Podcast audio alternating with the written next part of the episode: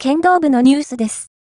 連載、令和5年度卒業記念特集、第7回、横山舞香、剣道女子。剣道で、人生の大切さを学んだという横山舞香首相。首相としてのプレッシャーにも悩まされ、成績だけを見ると、決して順風満帆には見えないが、諦めないことを座右の銘に掲げる横山が走り続けた4年間を振り返る。